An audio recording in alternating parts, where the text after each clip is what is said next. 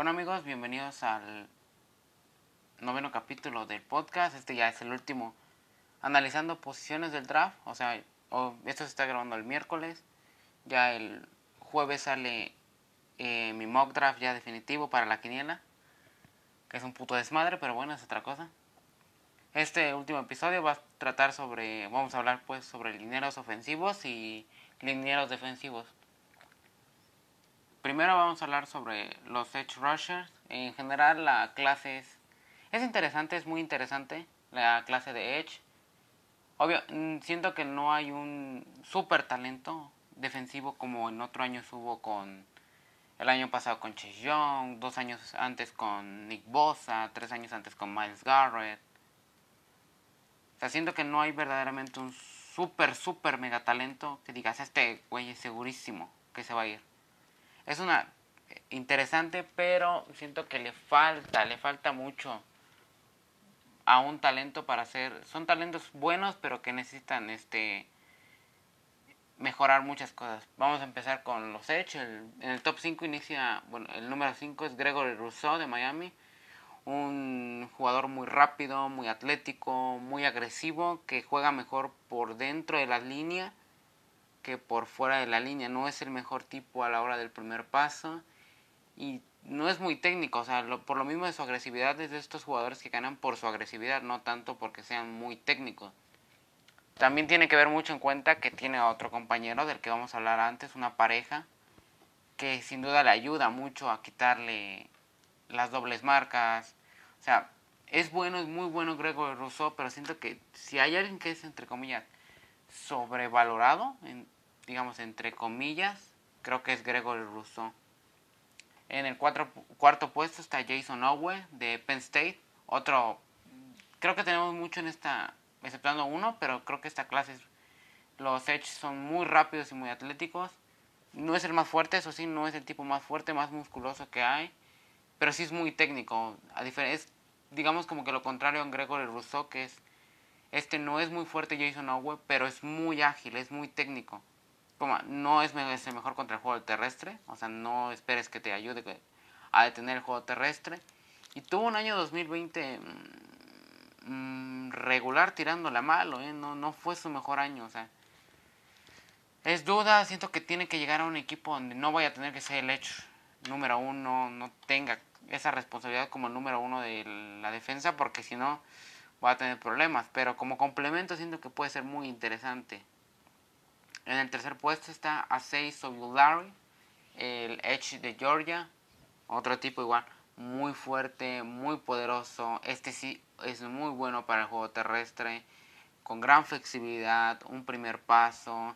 No el más técnico, tampoco el más rápido pero sin duda es un gran jugador, a 6'6 Siento que lo que le ayuda es su velocidad. Es un tipo muy atlético, es muy, muy, muy atlético.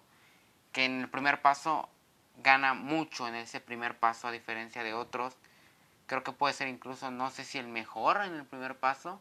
Hay otro ahí que me encanta más, pero sin duda yo creo que su, su gran habilidad, ese poder, esa fuerza, ese atleticismo, la velocidad del primer paso, sobre todo yo creo que el primer paso es la gran habilidad.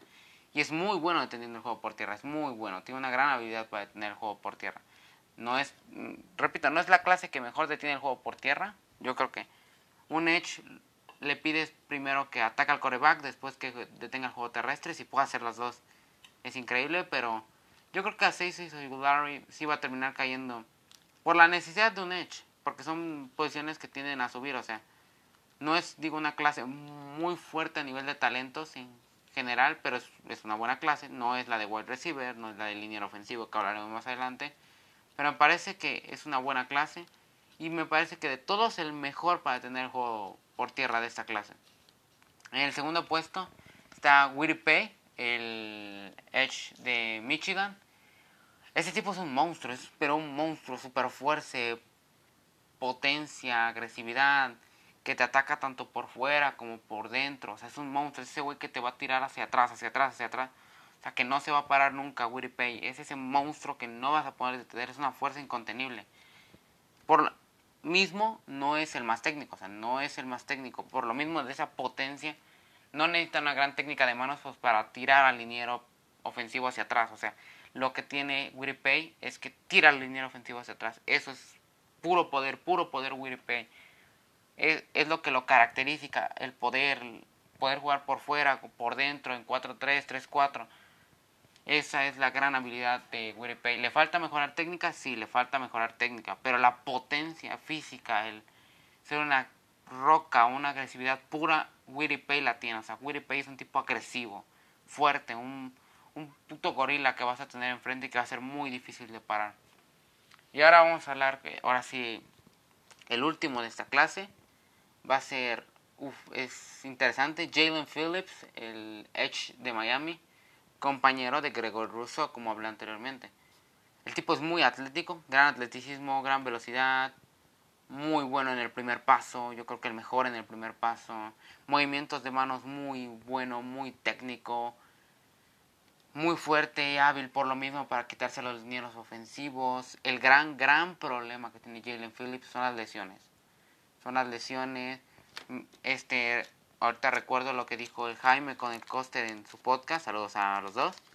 Eh, que creo salió una mamada de que su música y que no sé qué mamada. O sea, digamos que no es el tipo más seguro. O sea, es un tipo que por talento podría ser top 10 pero esas situaciones externas que hacen dudar a un jugador que no sea un prospecto tan alto, como podría ser el caso, no es no tiene nada que ver, o sí tiene algo que ver como Caleb Farley, es un ejemplo. Jalen Phillips es el uno de la clase, creo que podrá haber discusión o no, pero me parece que es el uno de la clase, Jalen Phillips. Él pasa como con Caleb Farley, Caleb Farley todos los teníamos como el corner vacuno de la clase y probablemente prospecto top 10, top 5 si alguno le apura si les encanta, ¿no? Ese es el problema. ¿Cuál es el problema de Caleb Farley? Las lesiones. ¿Cuál es el problema de Jalen Phillips? Las lesiones. Principalmente las lesiones y todo lo que pasó alrededor de Jalen Phillips. Es, o sea, es talento puro, es talento puro, pero sí tiene esos problemas que a cualquier franquicia la va a hacer dudar. O sea, no dudo que si cae en un 20 para arriba, un tipo que necesita un hecho, o sea, un Titans, me parece bien, pero yo que sé, algún equipo abajo, muy arriba, un Atlanta que tal vez necesitara un Edge, no va a agarrar a Jalen Phillips. Eso me, me trato de referir. O sea, es un tipo muy bueno, nadie niega su talento, como con Caleb Farley, repito. Pero ese problema de lesiones hace que un prospecto baje muchos puestos. Me gusta la clase de Edge, sí, no es mi favorita, la verdad, no es mi favorita. Pero siento que se le pueden sacar buenas cosas. Ahora vamos a hablar sobre lo último que nos falta, que son los linieros ofensivos. Aquí dice 5 tackles y 3 por el centro, entre centros y guards. Vamos a hablar ahora de, digo, de los tackles. El primero es Samuel Cosmi. Para empezar, perdón, antes de empezar a hablar de, los prospectos, me encanta esa clase de tackles ofensivos, me encanta, me encanta. O sea, siento que con la de wide receiver y ahí, ahí con la de coreback, es que la de coreback son cinco super talentos, pero no es tan general. Pero bueno, es otra cosa. Perdón. Este, los lineros ofensivos, principalmente tackles, están en altas proporciones. O sea, en una segunda ronda todavía te vas a encontrar un Jalen Mayfield, por poner algún ejemplo, ahorita que se me viene a la mente. O sea, vas a encontrar suficiente. O sea, no es necesario ir por luego, luego por un tackle.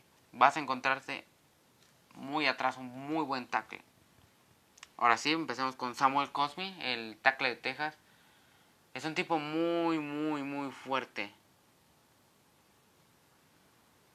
No tanto como otros, eso sí, no tanto como otros en esta clase, que también, ¿se entiende? Son de esta clase muy buena.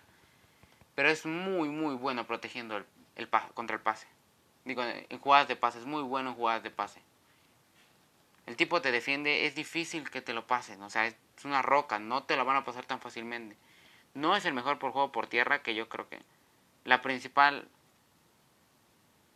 virtud o la principal tarea de un liniero ofensivo es proteger al coreback y si puede jugar bien por el juego terrestre, hacer los espacios para el corredor, ese ya es un gran añadido y sin duda las grandes partes, pero me parece que lo mejor que debe tener un liniero es proteger a tu coreback. Y Samuel Cosmi te lo puede dar, una ronda muy baja, me lo imagino como una primera baja o una segunda alta. En eso para mí va a estar estos cinco. El otro, el cuarto es Steven Jenkins, el tackle de Oklahoma. Otro tipo que es muy, muy fuerte. O sea, fuerte, pues este tipo no lo mueves ni a putazos. Eso sí, me parece que por el equipo que jugó que era Oklahoma, lo vi más en jugadas de bloqueo, de carrera, pero te cumple el pase, o sea, no es que lo haga mal. Tiene que mejorar su técnica, tiene que mejorar, no es el más rápido, o sea, es muy fuerte, pero no es tan rápido, no, no te avanza el segundo nivel con tanta facilidad, o sea, te bloquea mucho en el primer nivel. Cuando sube al segundo nivel, ahí ya está más deficiente, su técnica aún no es muy buena, como es tan fuerte, no necesita una técnica para sostener, a veces confía de mucho en su propia fuerza, y a veces el hecho con una buena técnica de manos lo alcanza a superar. Pero sin duda, primera ronda segura, Tevin Jenkins, un equipo que tiene un tackle seguro. Yo lo tengo, aquí suelto spoiler, yo lo tengo en Ravens, ahí como que pequeño spoiler. El tercer tackle de esta clase. Ahora sí yo creo que vamos a un top 15. Pase lo que pase, me parece que top 15, top 20 muy alejados deben ser estos tres. Christian Darrison, el tackle de Virginia Tech. Este cabrón es un monstruo, es un monstruo que no lo mueves por nada en el mundo. Es un cabrón que no lo mueves por nada en el mundo. Bueno para proteger por tierra, para, proteger por pase. Bueno para crear espacios en jugadas por tierra. No es el más atlético.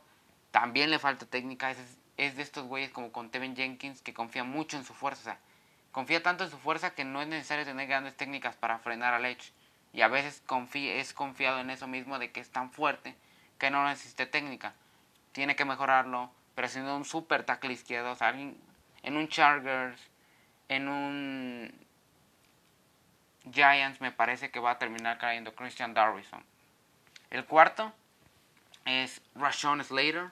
Digo, perdón, el segundo es Rashawn Slater, el tackle de Northwestern.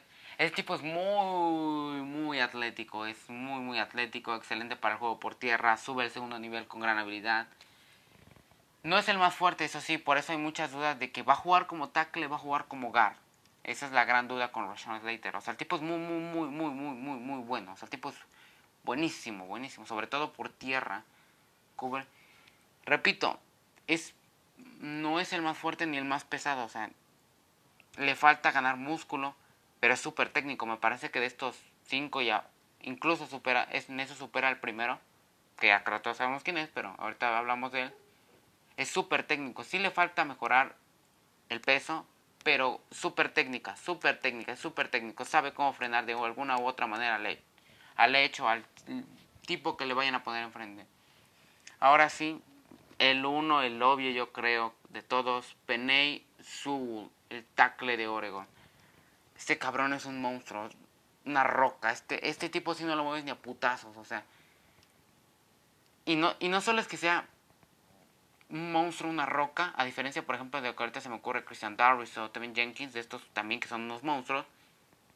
Pero el tipo es súper atlético, es súper rápido. A la hora de subir al segundo nivel, es súper ágil, es súper rápido, obviamente para su peso. Es súper rápido, es súper ágil. Y eso que el tipo apenas tiene 20 años, eso es lo que sorprende. O sea, el tipo es tackle izquierdo, top 1, liniero ofensivo top 1, y el tipo apenas tiene 20 años. O sea, todavía tiene mucho por mejorar y aún así es un monstruo. Es ese tipo que no lo mueve.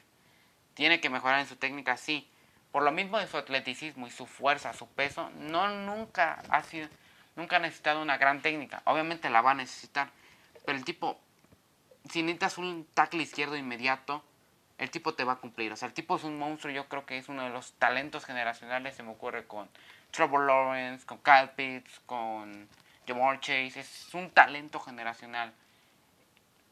El señor Penny Sewell. Y ahora, por último, ya vamos a hablar de guardias centros. Que la verdad no encontré uno que sí es un super talento y otros dos que eh, son buenos, me parece que pueden terminar a principios de segunda, incluso finales de primera algún loco, pero bueno.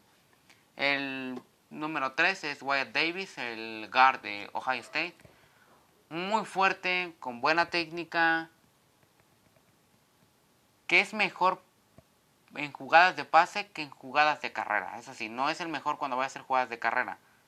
Su principal fortaleza es jugadas de pase, protección al coreback. Pero repito, es muy bueno, es muy fuerte con una buena técnica. A veces sí como que es muy... Confía de más en su fuerza, pero creo que Wyatt Davis es un gran guard, sin duda alguna. En otra tenemos a Landon Dickerson, el centro de Alabama. Un tipo muy fuerte, muy atlético, que es muy inteligente. Yo creo que en el centro es vital que seas muy inteligente al saber leer la jugada con tu quarterback.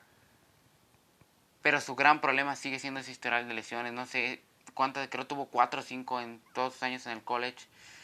Repito, las lesiones son algo importante que ver en un prospecto. Pero sin duda Landon Dickerson es ese cabrón que te va a cumplir sí o sí.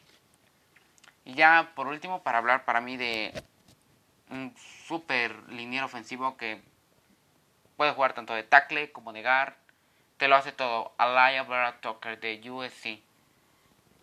Buenísimo, el tipo es buenísimo. Alguien que te puede jugar, te repito, como tanto como guard como, como tackle. No es el más fuerte, por eso mismo algunos piensan que al llegar a la NFL va a jugar como guard. No significa que no sea fuerte, pero por las proporciones que necesitas para la NFL, me gusta más personalmente como guard. Es súper bueno en juego por tierra, súper bueno. Sube al segundo, al tercer nivel con gran facilidad. Es muy técnico, muy inteligente para leer el curso de la jugada. Sin duda la llave es esa arma versátil en la línea que lo puedes poner de gar, de tackle. No necesitas de tackle izquierdo, no necesitas de tackle izquierdo, de gar derecho, de gar izquierdo. Es ese, es ese tipo polivalente que lo puedes poner en cualquier lado y te va a hacer un trabajo increíble. Alaya Tucker sin duda es uno de los grandes jugadores de esta y que puede caer muy temprano, me parece que en el top 20, top 25 ya me parecería muy a que ya sería un robo Alaya Tucker, sin duda un super liniero. Bueno, ahora sí esto es todo. Ya, ya acabamos digo, de analizar. Ya analicé corebacks, wide receivers, running backs, linebackers, defensive backs, linieros ofensivos, edge rusher. Creo que ya, entre comillas, a mi manera, mis muchos pocos conocimientos que tenga, creo que traté de hacer lo mejor posible, hablar sobre los prospectos en general del draft, hablar un poco más de ellos por posición. Ya este, digamos, es el último, así el último video hablando sobre posiciones específicas del, del draft. Ya nada más esto sale el miércoles, está grabando el miércoles mismo, sale a, yo creo que acabando el partido de la Champions. Y ya mañana mismo se sube mi, mi mock draft definitivo pase lo que pase, no sé qué mamá voy a hacer, si voy a hacer 2, 3, 4 puntos, 5 en la quiniela, no sé qué mamá vamos a hacer, pero esta semana, repito, es este, este sube el miércoles, eh, hoy mismo grabo mi mock draft para subirlo mañana, y el viernes grabo con mi amigo Quique para hablar sobre lo que llegue a pasar en la primera ronda, la sorpresa, lo esperado, lo no esperado, sobre este draft que suena muy, muy interesante.